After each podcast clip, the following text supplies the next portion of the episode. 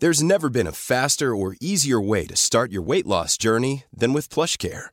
PlushCare accepts most insurance plans and gives you online access to board-certified physicians who can prescribe FDA-approved weight loss medications like Wigovi and Zepbound for those who qualify.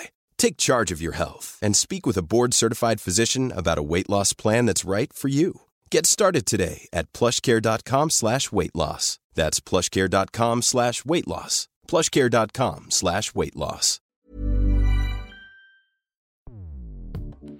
Escuchas. Escuchas. Escuchas un podcast de Dixo. Escuchas Fuera de la Caja con Macario Esquetino.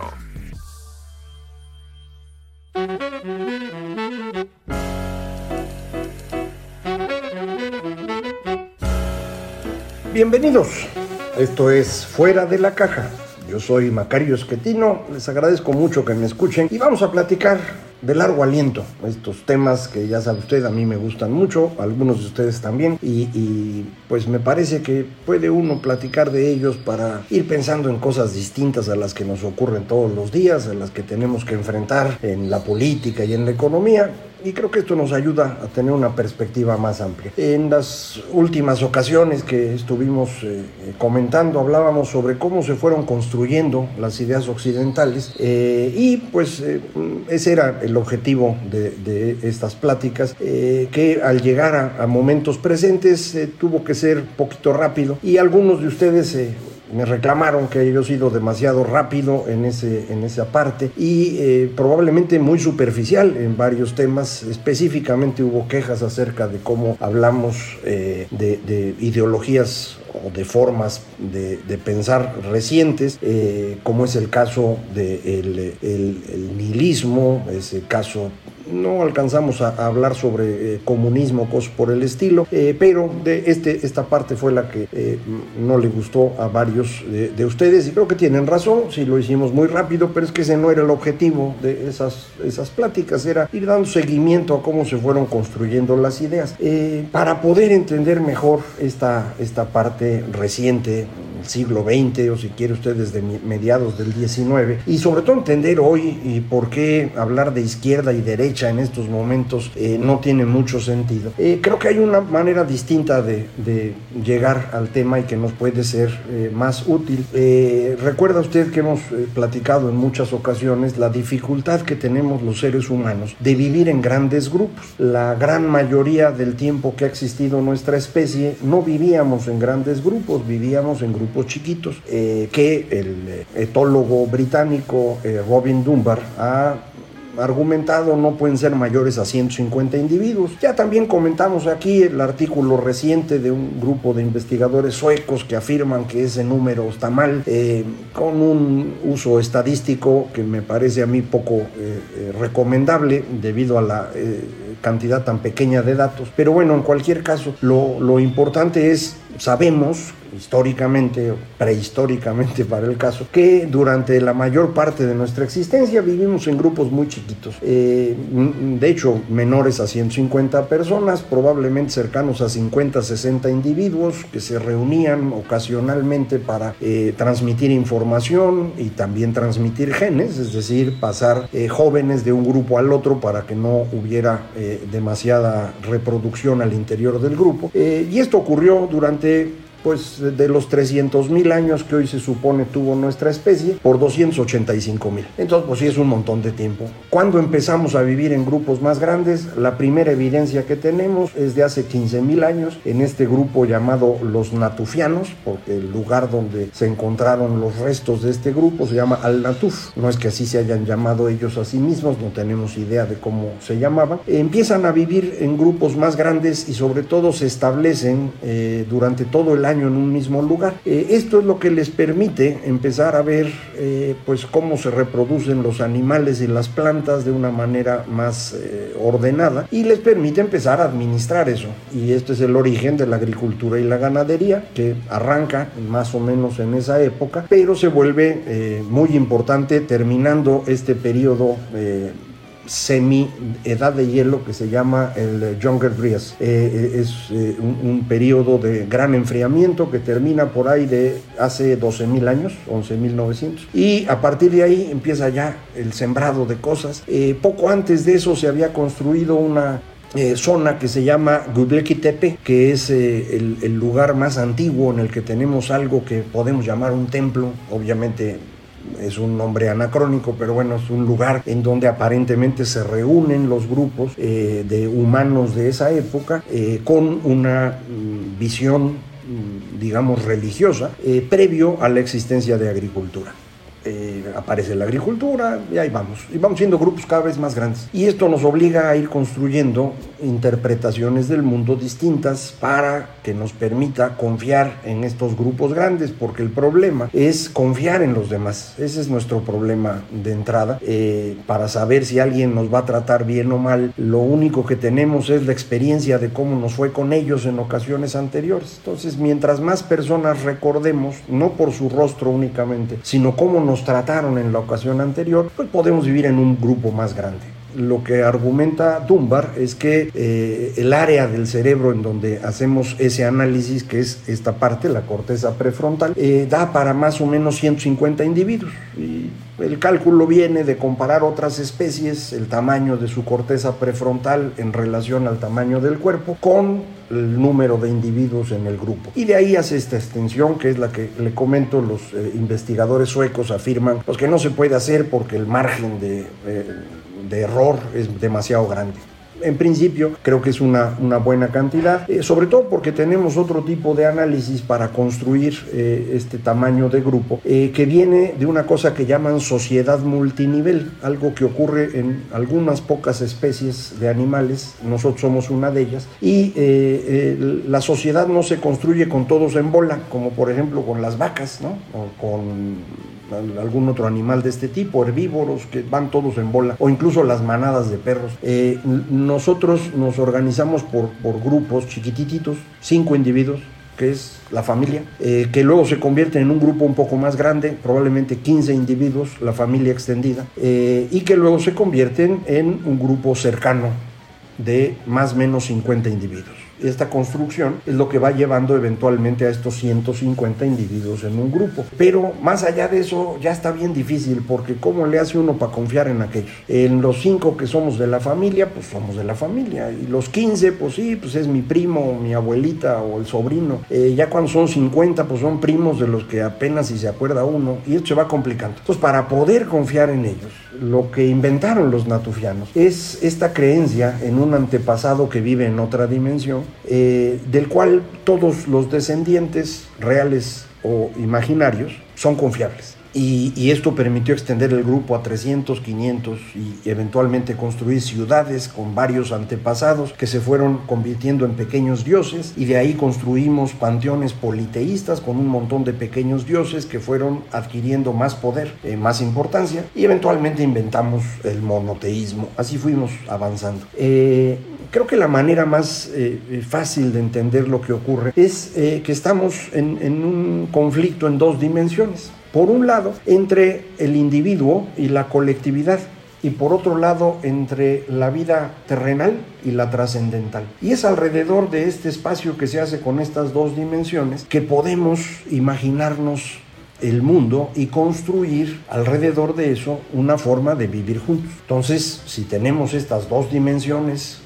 eh, individualismo, colectivismo y en, la parte, en la otra parte terrenal trascendental, tenemos cuatro espacios que se pueden construir. Hay un espacio colectivo trascendental en donde todos somos parte de un grupo que tiene una relación marcada por algo que está más allá de nosotros. Otra dimensión, un Dios, muchos dioses, lo que usted quiera. Este grupo colectivo trascendental, o esta forma colectiva trascendental, está en la base de una cantidad inmensa de religiones. Casi todas las religiones que hemos construido, y de hecho por eso les llamamos religiones, están construidas de una forma parecida. Los expertos se ponen a definir con mucho más detalle qué debemos llamar religión y qué no, pero yo diría genéricamente todas estas son religiones, que nos permiten vivir en una colectividad que está unida a través de un punto de referencia trascendental. El antepasado, el dios chiquito, los muchos dioses, el, dios grandote, lo que sea. Eh, podríamos tener eso mismo sin estar eh, unidos por la idea trascendental, sino por una idea más terrenal. Ese colectivismo terrenal es eh, a lo que yo creo que se, se, apuntan las religiones laicas del siglo XX. El comunismo, por ejemplo, eh, en donde la idea es, pues todos formamos parte de un mismo grupo, de un pueblo, cuya referencia no es algo trascendental en el sentido de alguien que vive en otra dimensión, sino algo terrenal del futuro la sociedad sin clases, la revolución que nos hará justicia, etc. Eh, ese es otro grupo de ideas. Del lado individualista eh, o individual, podríamos tener también estas dos eh, formas, una, un individualismo trascendental, en donde podemos ubicar algunas cosas que no son exactamente religiones, sino, mm, digamos, conjuntos de creencias de salvación individual. Probablemente lo más famoso aquí sea el budismo, en donde uno se va perfeccionando a sí mismo para acceder a un nivel superior. Pero no lo haces acompañado de todo el pueblo eh, que, está contigo, no es como, digamos, la religión cristiana donde piensas en la iglesia, es decir, en el conjunto. Eh, no, aquí es yo solito voy trabajándome. Esto no significa que no quiera a los demás o que no trabaje por ellos, no, no. Eh, es simplemente en términos de la salvación en la cual tengo que trabajar en mí mismo continuamente para pasar a estos otros niveles de conciencia que eventualmente te llevan al nirvana. Eh, el individualismo terrenal sería el liberalismo, en donde eh, las personas no es que no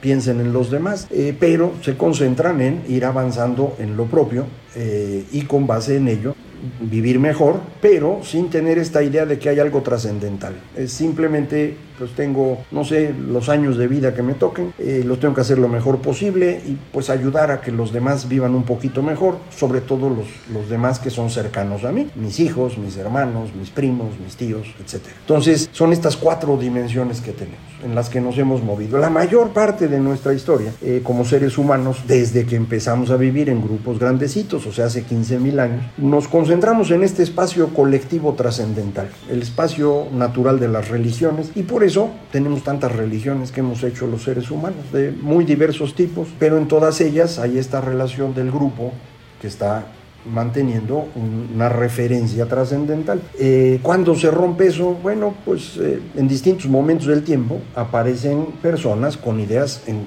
los cuatro cuadrantes. Por ejemplo, de los que platicamos aquí, eh, de ideas occidentales, ya hablábamos de Epicuro, que es más bien del lado individual terrenal. Podríamos hablar de Platón, que está en el lado más colectivo trascendental, pero también puede uno hablar de Aristóteles, en donde pues uno pensaría toda la escuela aristotélica es más colectiva, pero terrenal, no tanto trascendental como es el caso de, Platón y los, después los neoplatónicos o incluso eh, los estoicos uno podría pensar que los cínicos están más en el área del individuo trascendental y los epicúreos le decía individuos terrenales. Pero esto también aparece en la filosofía de la India, en donde el budismo, ya le decía yo, es este individualismo trascendental, eh, cercano a ello, pero, pero más en, la dirección eh, terrenal estarían los jainitas. Eh, propiamente individualismo terrenal en la India hay una escuela que se llama Charvaka, eh, que no tuvo mucho éxito, no, no se mantuvo, pero existe. Eh, lo mismo que pasó, por ejemplo, con las ideas de los griegos, que eventualmente fueron... Eh, retiradas para concentrarse todo el mundo en el tema colectivo trascendental que era útil para el cristianismo.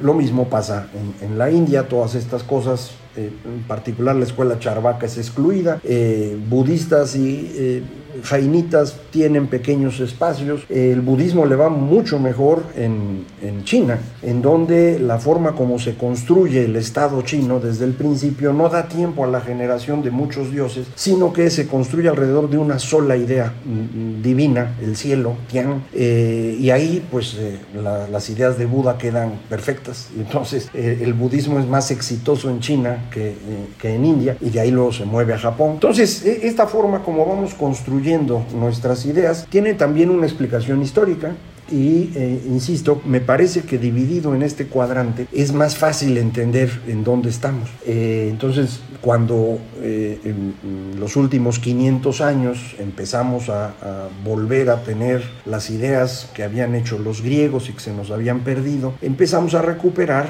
espacios dentro del cuadrante y ampliamos desde nuestra perspectiva colectiva trascendental, que era fundamentalmente la cristiandad, a tratar de movernos en otras áreas. Y el conflicto fundamental, digamos, diagonal del colectivismo trascendental al individualismo terrenal se da entre el liberalismo y eh, la religión y el cristianismo, pues. Y, y, este es un conflicto eh, continuo y es el que hemos vivido los últimos 500 años. Estamos continuamente moviéndonos de un lado al otro. Eh, la parte del individualismo terrenal tiene muchas ventajas en materia de economía, de política, pero tiene el problema de la falta de consuelo, eh, de la ausencia de una visión trascendental. Y esto es bien difícil para los seres humanos. Entonces, continuamente nos tratamos de regresar a, encontrar alguna solución, eh, digamos, trascendental a nuestros problemas de todos los días. Eh, y este conflicto lo, lo, lo vivimos eh, en el siglo XVI, moviéndonos con eh, estas distintas comunidades religiosas eh, construidas como parte de la reforma protestante. en el siglo XVIII tratamos de volver a hacer algo similar, pero alrededor del romanticismo, que es esencialmente un montón de ideas que están en el, el individualismo trascendental. A través de la naturaleza yo llego hacia allá. y durante el siglo XX nuestro conflicto fue el colectivismo terrenal contra el individualismo terrenal, eh, los totalitarismos, nacionalismo, comunismo, fascismo contra la idea liberal. Eh, y ahí nos hemos estado moviendo. Eh, entonces, nuestro eh, problema es que este espacio de ideas eh, es un espacio que ahí va a estar, es permanente. No podemos decir es mejor este cuadrante o el otro. Cada uno nos lleva en una dirección distinta, pero es parte de nuestra forma de ver el mundo. Mm, acuérdense, los seres humanos, animalitos que saben hablar, tienen el problema de que creen que lo que está dentro de su cabeza es la realidad. Y entonces lo que está dentro de su cabeza está en este espacio y se puede mover en distintas eh, dimensiones. Un ejemplo de lo que ha pasado eh, en los que será últimos 50 años, la gran explosión de ideas que llaman New Age alrededor de el budismo en versiones muy occidentalizadas y muy simples, pero también la reaparición de brujerías y cosas por el estilo, Wicca se llama, eh, para tratar de movernos fuera de este individualismo terrenal, pero sin formar parte de una visión colectiva, sino un individualismo trascendental. Y ahí van, Eh, y otros dicen, no, es que el individuo es malo, lo que es bueno es la colectividad, entonces vámonos al colectivismo, eh, y ese colectivismo eh, terrenal, pues son estas versiones distintas de comunismos, socialismos, fascismos, etc. Entonces, este espacio sobre el que se mueven nuestras ideas es un espacio que ahí está, insisto, en el que uno no puede decir de antemano esto es mejor que lo otro. Podemos decirlo en, digamos, con respecto a algo en particular que queramos medir. Si usted lo que quiere medir es el bienestar material, mm, es decir, la generación de riqueza, la mejor administración de las naciones, pues el individualismo terrenal es una maravilla. Pero insisto, ahí el problema es que no hay esta visión trascendental o como le dicen normalmente, no hay espiritualidad. El liberalismo no es espiritual y los seres humanos necesitan eso, necesitan esta visión trascendental, recuerda. Entonces, pues se mueven a, a, a estos otros espacios. Eh, el individualismo trascendental tiene la inmensa virtud de que usted sigue siendo individuo y está buscando el acercamiento a lo trascendente, a la salvación, eh, pero tiende a aislarse del resto de las personas y no genera ninguna riqueza es algo que sirve para el beneficio propio. Del lado colectivo ocurre el mismo fenómeno, la parte terrenal no genera consuelo, la parte trascendental sí lo hace, pero en los dos casos la generación de riqueza es muy menor y sobre todo la construcción de derechos de las personas es casi nula. Los derechos están del lado individual. Entonces hay que uno que andarse moviendo. E insisto, no puede uno decir esta es mejor que aquella. De entrada no se puede. Lo puede uno hacer con respecto a algo en particular que queramos medir. Y esa definición no está en ese espacio. Esa definición hay que hacerla parte. Vamos a seguir platicando de esto, que espero que sea de su interés y como ve, no es un tema tan simple, eh, no es que tengamos verdades de algo, es simplemente pues, ir pensando en algo que nos pueda ser útil. Muchísimas gracias, esto fue Fuera de la Caja.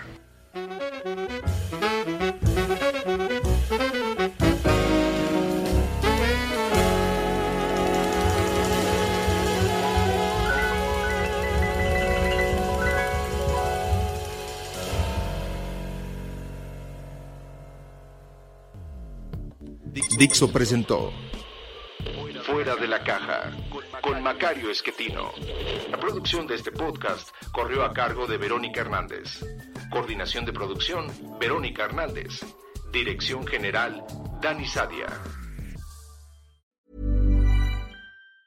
Normally, being a little extra can be a bit much, but when it comes to healthcare, it pays to be extra. And United Healthcare makes it easy with Health Protector Guard fixed indemnity insurance plans. Underwritten by Golden Rule Insurance Company, they supplement your primary plan, helping you manage out of pocket costs without the usual requirements and restrictions like deductibles and enrollment periods. So when it comes to covering your medical bills, you can feel good about being a little extra. Visit uh1.com to find the Health Protector Guard plan for you.